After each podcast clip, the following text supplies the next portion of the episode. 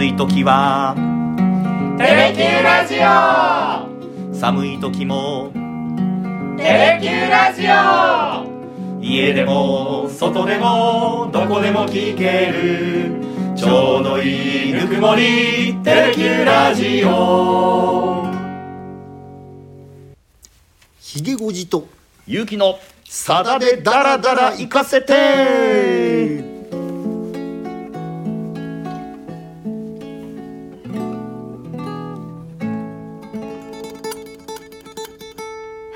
46回目の放送になります。よろしくお願いします。よろしくお願いします。お願いします。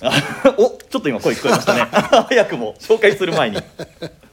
お約束通り。えー、あのー今回も黒ギターさんにお越しいただいております。よろしくお願いします。またお邪魔いたします。ね。あの、うん。リスナーの方ね2回まとめて収録してんじゃないかって勘違いする方もいらっしゃると思うんでこれはちゃんと1週間の練習期間を置いて、はい。46回目の収録に入っておりますので、うん。我々は手は抜かないと。1回1球全力投球じゃないんですけれども、うんうん。1回1回に全力を込めて収録しておりますので、改めて、はい黒黒ギターさんには、はいわざわざテレキューのスタジオまで来ていただいております。2週連続2回目でございます今日もやってまいりました。前回ね結構反響ありましたよありましたね。ねえ本当。あの黒ギターさん素晴らしいですねっていうコメントも多数いただいておりまして大変恐縮でございます。それからレターも何つかいただいたんですけれどもあの神田の共立行動に奇跡的に参加してきましたと当選して、うん。っていう方もいらっしゃいました。だから同じ空気吸ってたんですよ。いやだから私のね知り合いのあの、コアなファンの方も何人かいらっしゃいました、ね あちゃんと皆さん当ててんだと思ってね、えーびっくりしましたよ。ね。でその方は「あれ？来週から欠かさず聞くんですけど過去のアーカイブ放送ないんですか?」って「ございます」もう遡って聞いていただければ1回目からテレキューラジオってあまり知られてないんですね。今からです。今。まあまだ開局11ヶ月ですか？まだ1年経ちませんからーだけどもう11ヶ月ですよ。いやね本当に。そうですよ積ねみ重ねてきました46回目。ね、うんマニアックで愛情深い放送恐る恐る聞いて引き込まれましたっていう方もいらっしゃいましたマニアックであんな間違いないですけどね。そうですよねで前回は前回やったのはゲシュタルト崩壊はい。やったじゃないですか、はい。でさださん2曲新曲出されるっていう話で、うん。今回はお約束通りもう一回新曲の方天人菊ガイラルディア、品名までね本当は佐田さんつけたかった、うん。ガイラルディアグレープセンセーション、はい。ね、そこまで入れたかったけど、あまりにも長すぎるので天人菊ガイラルディアで切ったっていうふうにね、はい。お話しされておりましたけれども、はいその前にちょっとね、あの私知り合いから聞かれたんですけど黒ギターさんなんで黒ギターって名乗ってんですかって。あ そうですーあーそこですね、んうん。うんうんうんあのあじゃあご説明した方がよろしいですか。あーもうお願いしますせっかくなん。で、はあの要はあの表面が真っ黒なギターが 大好きでというか、まあ、単純なんですけど、まあ、これあのさださんもリスペクトされてるあのアメリカのシンガーソングライターのはい。ポール・サイモンさんですね、サイモンガーファンクルやってた、まあ、彼がですね日本のおヤマハにですね特注モデルを作らせた時に黒い塗装のギターがですねもうこれ、えーかれこれ30 40年ぐらいあ40年ぐらい前だったんですけど、でも、まあ、あのポール・サイモンさんが日本のヤマハを使ってると思ってですねなんかそれ以来、えー黒いギターが好きになってということが由来でございます。い なるほどね。わかりやすい。ありがとうございますました。ひげごじさんもあの聞いてくれるリスナーの方に隠してましたねなんてね。隠してたわけじゃないんですけどね。やっぱり満を持して、ん。えグレープ再結成、はい。えー再起動に合わせてね、はい満を持して来ていただいたということで本当ありがとうございます。では行きますかお願いします。ワン、ツー。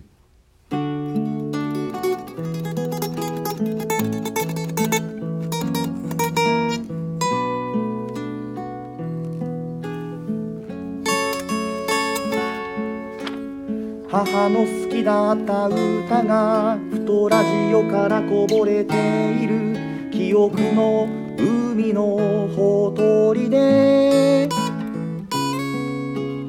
母が小声で歌ってる。なぜこんなに切ない歌を彼女は愛したんだろう。世の中は一生懸命に生きようとすればするほどに辻褄の合わないようにできている。でももしも寄り添えるならば悲しみより希望の方がずっといいと思う。母が歌ってる。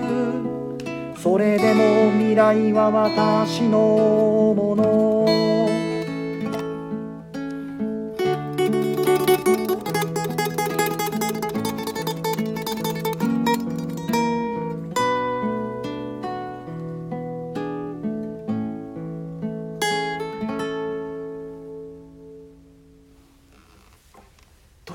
一番でございました。うん。うん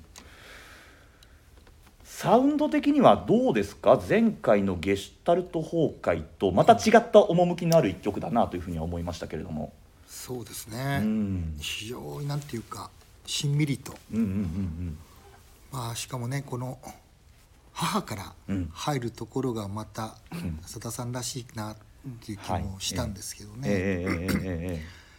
あの母清子さんがね、本当に歌ってらっしゃった歌かどうかはわからないですけど。えはい。もうね清子さんも亡くなられたのがあれ10 2016年の4月でしたっけ、えーもう6年。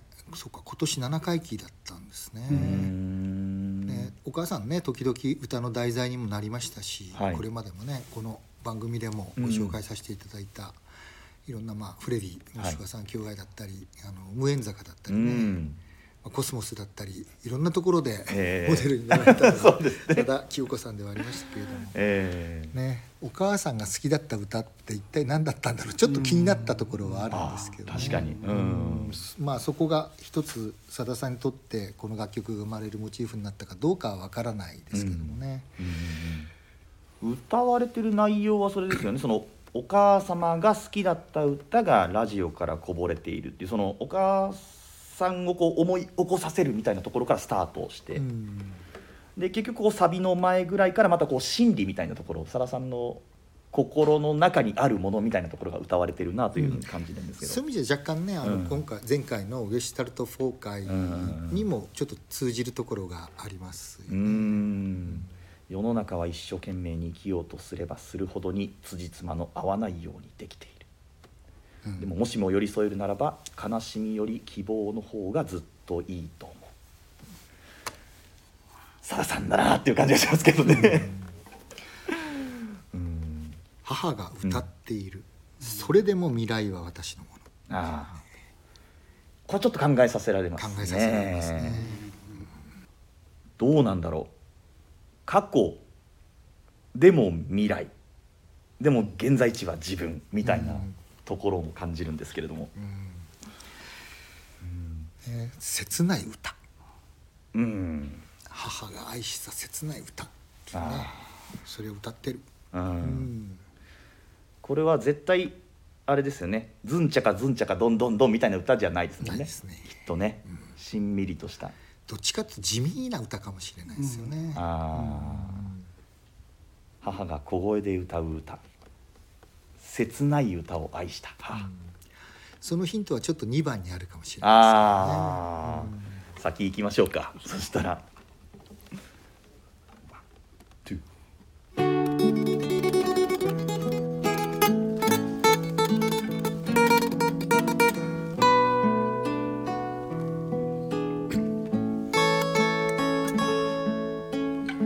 母の気に入りの花が夏の終わりに咲き揃った。ガイラルディアの小さな花。なぜこんなにも目立たなくって愛らしい花が好きだったか。わかる。年になったよ。世の中は不条理でできてる。そんなことはとうに分かってる。笑ってしまえばいいことも。白か黒かと聞いてくる。この国はどちらでもない色がたくさん。あるというのに。母が歌ってる。それでも未来は私のもの。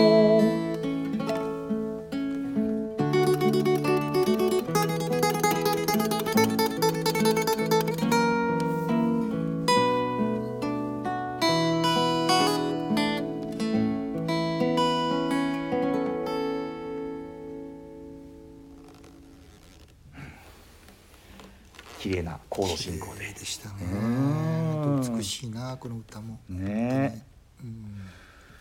えー先ほどのお話ですけれども。2番に何か隠されてるかなと。うん、ガイラルディアってね、うん。あのー花が出てくるんで、もうこれはね、ええあのーどんな花かっていうのはね、はい。調べればすぐ分かるんですけどね。どちらかっていうとやっぱりこう地味なはい。あ歌ですよ。あの、うん花ですよね。うん私もガイラルディアって聞いてよく分からなかったんで、えーネットで調べてみたんですけれども、うん。まなんか綺麗なねこう黄色っぽいような菊の感じのお花でしたけれども。そうですね、うん。ガイラルディアガイラルディアってねなんとなくあのイメージできなかったんですけどやっぱ天人菊っていうと、うんうんうんうん僕ら九州人にとってはね、はい。ちょっとあの戦時中を思い起こせる起こさせるというかですね。あの九州ではどっちかというと鹿児島県にたくさん自生してった花なんですよねこれはははははで実はもうその辺にいっぱいこうは生えてたもんですから、うん。あの鹿児島にね知覧飛行場っていう、まあええ。特攻隊のねはい。発信基地があったんですけども、うん。ここからね飛び立つ若者にそのまあ地域の住民の方とか、うん。若い女性とかが最後に渡した花束っていうのが実はこの天人菊だったあそうですかということでね、あの鹿児島の方ではねこれ特攻花ともあ。呼ばれてた時代があったんですよね、まあ、それぐらいこうなんていうか悲しみの歴史も背負っているん。花でもある。まあ当然ね須田さんそういう意味もう、ん。うん当然分かってねここで使この天人菊っていうね花を持ってこられたんだと思うんですけども。はいはいはいはいはい。た多分お母さんがねええ。この好きだったうん。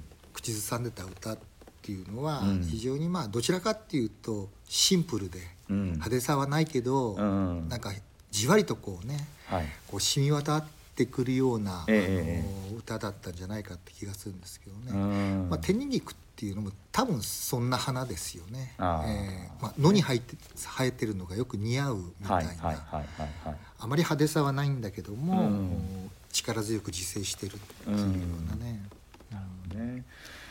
このガイラルディアの正式名称があれですねそのグレープがの名前があるからそれつけたみたいなことコンサル佐田さんおっしゃってませんでしたっけ？うん品種がなんかね、ガイラルディアの中にグレープグレープセンセーションっていうのがあるというね、うん。そこに気づいたがために、うん。あこれをやっぱり なんか導かれたんだみたいなね。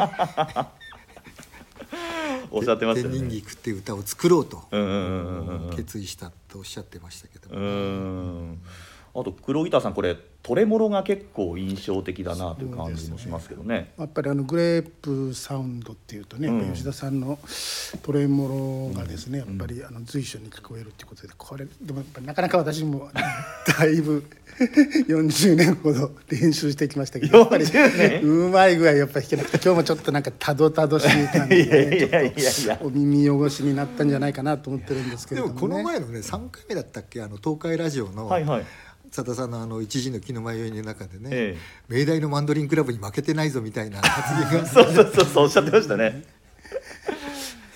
いやでも味がありますよね吉田さんの。トレモロってなんかねやっぱりマンドリンのイメージがありますよね。うん。え吉田さんってマンドリンやられてたんですか？てないけどジャズギターだから。あジャズギターか。ジャズギターの技法だよね。ああ結構ねこうしっかりしっかり弾きますもんね。ね。吉田さんのトレモロっていうのタッチがねやっぱり強くて、ん。やっぱでなんかやっぱり独特の味わいがですねねありますよね 本当。なかなか真似しようにも ちょっと基礎力が足りなかったというような感じでしたけど。あの前回の、えー収録終わった後にゲシュタルト崩壊終わった後に私はこの黒ギターさんと連絡先を交換し合ってですねで LINE でとりあえず歌ってギター弾いたやつを送ってくれと、でそれに私がアレンジをして味付けを考えてみるからっていうやり取りを何回かしてですね、でこんなんどうかなゆうきくん。あここもうちょっとこれがいいですね。ここ最高ですね。とかいうやり取りを何回かして、ね。今日のこの収録を迎えております。そうね。グレープとは違う味付け ちょっとだからオリジナルとどうですか？変えてるんですか？黒ギタまあ、ーさん基本あのねあの前奏感想エンディングの、あの取り物のところは、まあ、あのできるだけ、まあ、あれあそこが一番よく耳に残ったので、まあ、はいはい。ここはあんまりいじらないようにしようと思って、もう最初あの結城さんに送った時に、改めてちょっと聞き直したらなんかこの前のゲシュタルト崩壊となんか似てるなと思って、なんかちょっと聞いてる人はなんだ同じじゃんって 思われるかなと思って一回変えて、うんうんえーで昨日もう一回ちょっと変えて、まあ、ゆきさんに送ってみたまあいいんじゃないですかって。でちょっと上の方からこう降りてくるみたいなメロディー絡めたらどうですか？みたいにゆきさんからちょっと、えーご助言もいただきまして。ですねでどこに入れようかなみたいなんであれこれやって、えでまあやったんですけど、まあ、きょ今日実はちょっとこのあの、ん。えーなんかあのゆきさんのギターのと音がちょっとかぶるんでちょっと変えた方がいいかなと思ったんで今日ちょっとチューニングを変えてあのナッシュビルチューニングというのをちょっとこのキキラキラした音が出るチューニングでちょっ本当合わせたということでですね。まああのえー、ななんとなくそうするとあのゆきさんのガットギターの柔らかい音とあのこっちの,、まあ、鉄の線のえー硬い音とがうまい具合に混ざらないかなと思ってちょっとやってみました。ですのでリスナーの皆さん結構黒ギターさんこだわってらっしゃってですね。ねこれ1週間あれこれね考えて今日に至っているという証明でもございますけど。ね。ね。まあちょっと仕事が手につきませんで。した。いやいや手についてください。あのただね今回もはい。この歌に関してもさださんね「あのお天人菊、はい。ガイラウディア丸かっこ仮」って書いてらっしゃって、あらこっちも仮なんですか、えー仮タイトルというのをちょっと強調してらっしゃったんですよね。ええでね歌詞の中身2番も特にそうですけども「はい。白か黒かと聞いてくれ」聞いてくるこの国はどちらでもない色がたくさんあるというのにっていうのはこの前のあのゲシュタルト崩壊はい。のなんかこうメッセージにも似てる部分がありますようん。ねいわゆる価値観っていうのはいろいろ多様化してるんだけどはい。最近のね特に日本というのはやっぱり分断うんっていうのが一つのキーワードになってますけどね、う右か左かというねイエスかノーかみたいなね。うん。なんか分断がどんどんどんどん進んでるという感じがねするそういう憂いっていうのがここにちょっとねうん。投影されてるのかなって気がしますけどうん。ねだけどこれも含めてねやっぱりまだお。歌詞に納得してないっておっしゃってたうんでこれもレコーディングする時にはうん。もしかしたらちょっと歌詞が変わってくるかもしれないっていうおっしゃり方されてたんでね、ええまあ、これはこれでね、はい。うん完成してるかなって気もするんですけどね。そうですよね、ん。ええ変わるの変わる可能性があるんですね。これもまたね、あの実際2月15日どういう形でねリリースされるのか楽しみでもありますけどね。はいはいはい。でこの前ねあの11月3日ね、ええ。あの行った時のお話の補足なんですけど、はい。ちょっと早めに行って楽屋でねちょっとプラプラしてたらねもう、はいい、ろんな人がね楽屋にお越しになってね私の知り合いの、はい。まあ、方もたくさんお見えになったんですけど、えその中で、まあ、例えばあの笑福亭鶴瓶さんとかね立川談春さんとか、え談春さん奥さんも一緒に来られて、ええ。まあ、あと、まあ、音楽家で言えばね岩崎宏美さんとか、はい。野口五郎さんとか、うんあと音楽評論家の、ね、富澤一世さんとか、はあはあはあはあまあ、アーティストでは寺岡義人さんとかもねお見えになっててその中でね僕はちょっとね、結構長い時間話ができたのが渡辺俊之さんなんおですよ。おアレンジャーの。ええ今年のね、秋からあの所属事務所がはい。株式会社正志の専属音楽家にねなられたあの名優の渡辺俊之さんとね、はい。まあちょっと佐田さんもちょっと忙しそうだったんで、うんうんうんうん。渡辺さんと2人でね、はい。こう会話する時間が結構あったんですけどね。今回ねななぶちゃんは全然か関わってないんですか？って言ったら「うんうん今回はもう一切、ええ。もうノータッチ」ってあそうですか、言って、うんだって僕が入ったらさだまさしになるでしょ」って言ってね。ああそっか。グレープだから、はいはい。今回はもう全部吉田君に任せてるからって言い方をされたんですよ。へえ、だからもう一切関わってなくて。はいはいその次のアルバムは僕が やるけどっていうようなね 言い方されてて。あそうだ。からなんだ僕は今待機状態だよみたいな感じで、ね、でその時にね「あそうそうニュースがあるんだ」って言ってね、うん。あの今度ねはい。さだまさしと僕と2人のね、はい。50年を、はい。まあ、紐解くような本が出るんだってへいうねえ確かねそろそろ今週あたりの出版なのかな。あそうですか。の絆の極み」っていうタイトルらしいんですけどさだまさしと渡辺俊之の半世紀を描き出した本らしいんですけどね、えー。まだねあの私も手に取ってないんで中身は分かりませんけども。先んじて送られてきてるわけではないんですか？いやいやすぐアマゾンで予約しました さすが。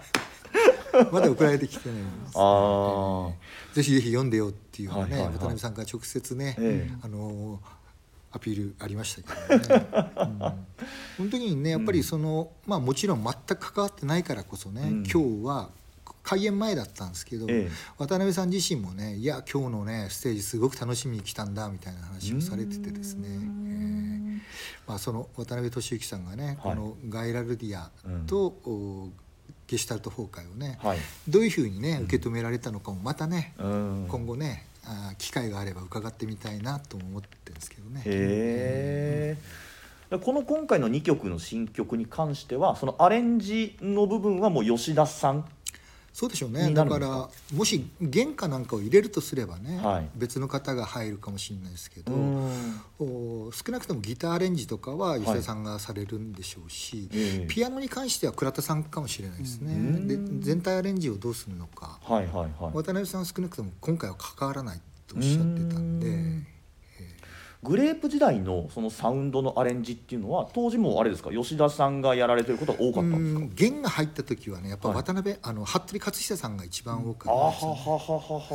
はは今回ね服部克久さんの娘さんもね、来られてましたけど、ね。あ そうですあかと青木望さんとかね。はははははまだあの鍋ちゃんがね留学する前だったんで、ああのオーケストラの編曲はねまだは渡辺さん手がけてらっしゃらなかったんですよ、ん。だから結構ね服部克久さんがグレープ時代は多かったですね、うーんそっかでもグレープの解散50周年のコンサートだから、まあ、当然その渡辺さんとの出会いがその直後とかだったりするともう2人の関係も半世紀になるんですね。そうなんですよ。ちょうどね赤い鳥が解散するね最後のいわゆるドラマーがね、はい。あのポンタ秀一さんからうん。渡辺俊俊之さんに交代してから解散しましたんでね、はははでちょうどグレープがやっぱりね最後に、えーさよならコンサートをやってた頃はもうバックミュージシャンでうん、渡辺さん入ってたんですよね。あそうなんですか。ええ、だから実は神田共立講堂の、はい。おさよならコンサート自分ははい。ステージにいたんだっておっしゃってました。ええ そうなんだ。まあ、僕も懐かしいんだよって話をねされてました。へえドラムですか？当時ねドラムだったのかね。そこはちょっと聞きそびれたんですけどただあの頃はねドラマーでしたからね。渡辺さんっていうのはね。全然印象ない。弦のアレンジの人だと当然ねああのピアノもねはい。弾かれてたみたいなんで、うーん。どういう参加の仕方をされてたのかね。え事務所は一緒だったんですよね。バードコーポレーションっていう。あそうなんですか。まあその縁なんですけどねもともとへで今回またね正志さんの事務所に渡辺さんが入られる、もう死ぬまで一緒に行くぞっていうようなね。そういうお二人の本当にね盟友関係ですね。まさに絆の極みかもしれませんね。極みで。すね。まるでひげごじさんと黒ギターさんみたいなね。生年月日が一緒で。僕らはね取材では常にねコンビ組んでやってたんですけどかれこれ40年。さだまさしのインタビュー行くぞっていうのねすごいな。あであれですよね。あの反省会をもう我々せっかく2曲やったんですからやらなきゃいけないじゃないですか。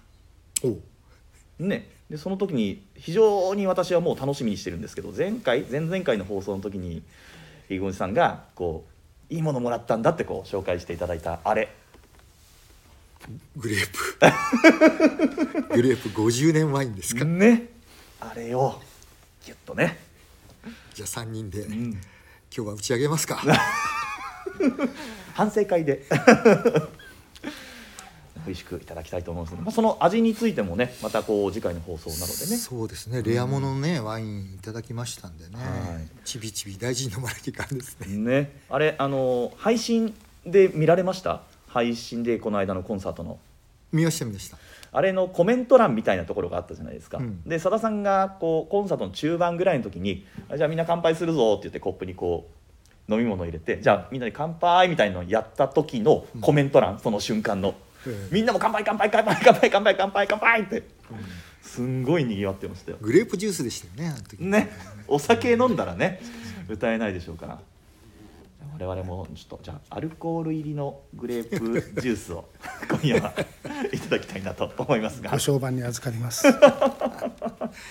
じゅんさんいただきまいすただきます。ありがとうございます。ありがとうございます。というところで、えー今日の放送はこれぐらいにさせていただきたいなと思いますが。来週は？来週ですよ。来週は黒ギターさん抜きで。はい。秋本番です。